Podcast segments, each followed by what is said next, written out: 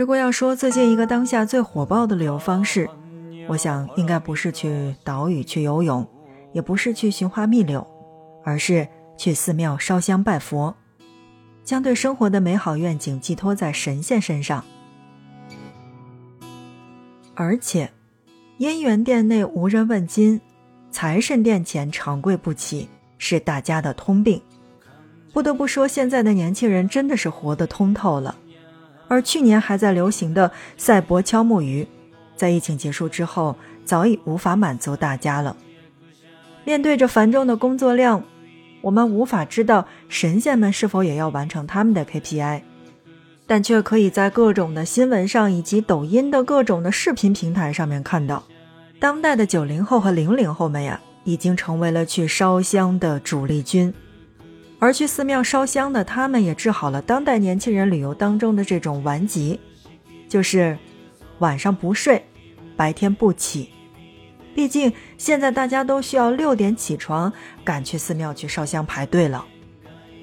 FM 轻奢时光，听着声音去旅行。在今天的节目内容当中，我们就来跟大家一起去盘点一下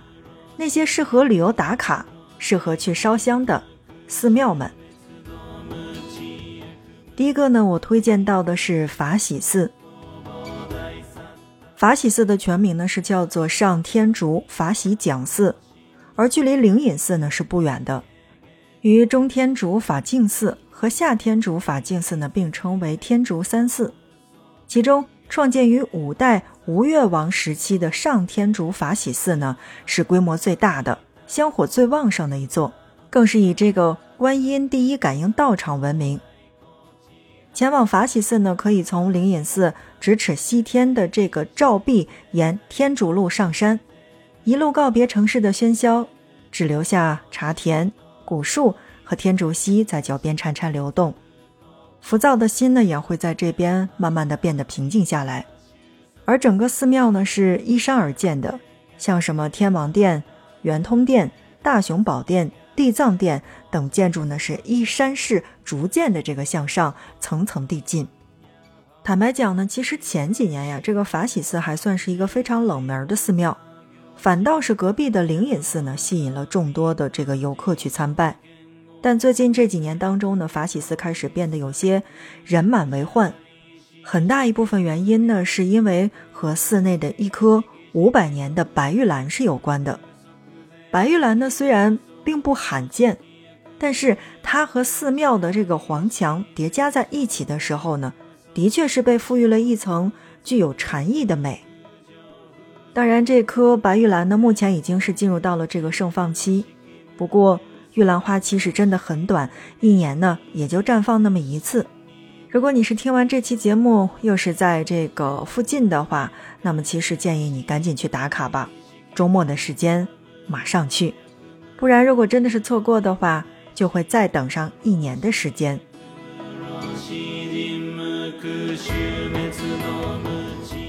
FM 轻声时光，听着声音去旅行。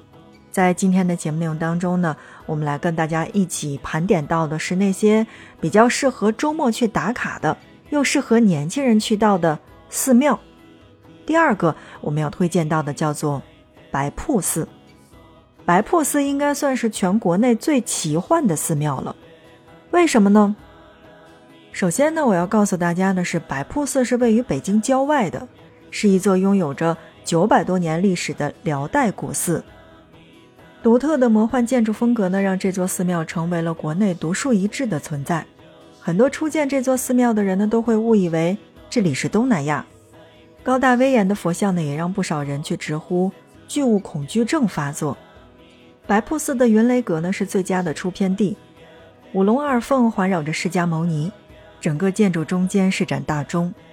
佛像的造型呢虽然是比较夸张的，但雕工是非常的精美，视觉冲击力非常的大。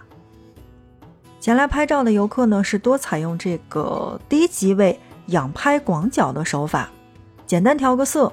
浓郁的这种武侠玄幻风就立马显现出来了。当然，除了这个拍照呢，白瀑寺据传呢还是一座非常灵验的寺庙。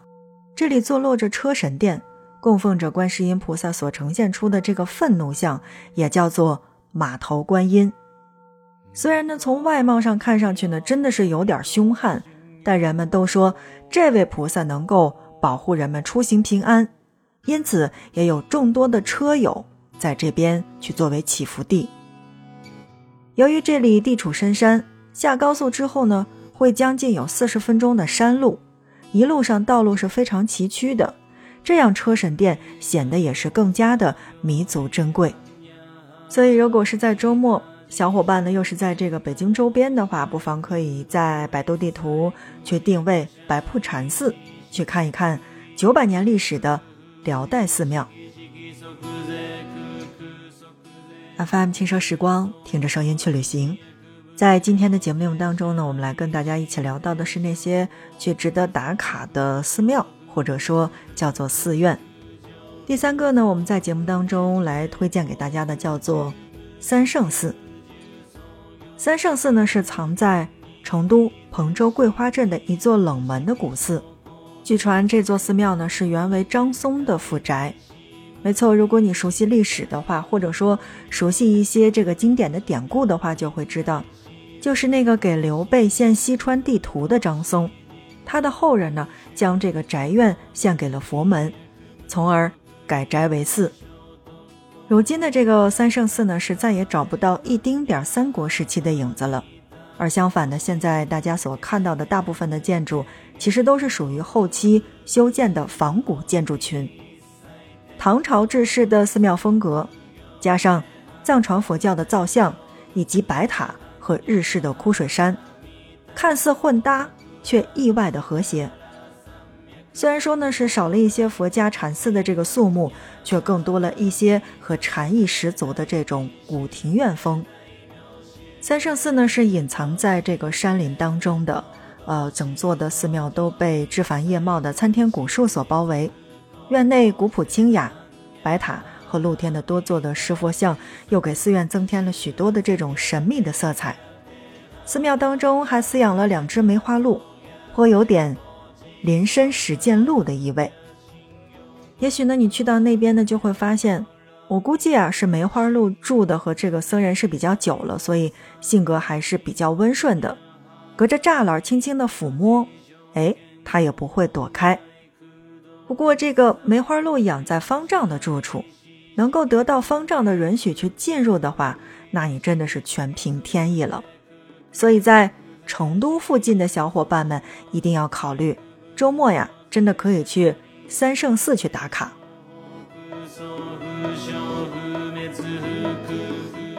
好，那我们在节目当中介绍的第四个可以去打卡的寺庙的话，那我会推荐到的是圣水寺。同样，它也坐落在四川。这个有着巧夺天工般的佛教艺术雕塑群的寺庙呢，叫做圣水寺，是位于四川绵阳的。寺庙是始建于唐朝，因为后山有清澈而且不干涸的这个泉水，便被当地人称为叫做圣水寺。圣水寺其实真的很吸引人，尤其是学雕塑的、学美术的以及学摄影的小伙伴们，有空的话一定要去打卡。因为圣水寺呀，最吸引人的地方，其实真的就属于那五百多尊雕像组成的佛像雕塑长廊。这个雕像群呢是开始于吉祥门的，石阶长廊的两侧分布着众多栩栩如生、精美绝伦的雕像，视觉上魔幻感是非常的足的。它其实不仅仅是我们所谓的这种佛，大家看到的这种视觉冲击真的会非常的大。如果呃大家比较感兴趣的话，其实就可以在这个短视频平台上面去搜索一下，或者说在这个旅游平台上面也是可以搜得到的。那大家可以看到的，真的是能够刷爆朋友圈的照片，都是取决于这个地方的。所以有小伙伴们是喜欢在这个微博上面去发发图片，包括在朋友圈上面去晒晒生活的话，我会觉得圣水寺是一个非常不错的选择。而且呀，在圣水寺的隔壁呢，是还有一座名为罗汉寺的寺庙，两座寺庙是互相相连的。有着完全不同的风格，沿着山边一字排开的这种壮观的白塔，给人带来的是一种与圣水寺完全不同的圣洁感和异域风情，也吸引着不少年轻人在这边在打卡拍照。FM 轻奢时光，听着声音去旅行。在今天的节目内容当中呢，来跟大家去介绍了一些值得去打卡的寺庙。其实呢，在今天的节目内容当中，给大家去介绍到的这些寺庙，无论是从历史文化的角度，还是从建筑美学的角度，都是值得你去看一看的。当然，我们的这一期内容呢还没有完。如果呢你是没有点击订阅我们的节目的小伙伴的话，可以来点击订阅。我们在下一期的节目内容当中，依然会给大家介绍到这些比较让你印象深刻的寺庙，比较出片的寺庙，以及可以大家一起去许愿的寺庙。FM 轻声时光，听着声音去旅行。今天的节目就是这样，感谢你的收听，我们下一期不见不散。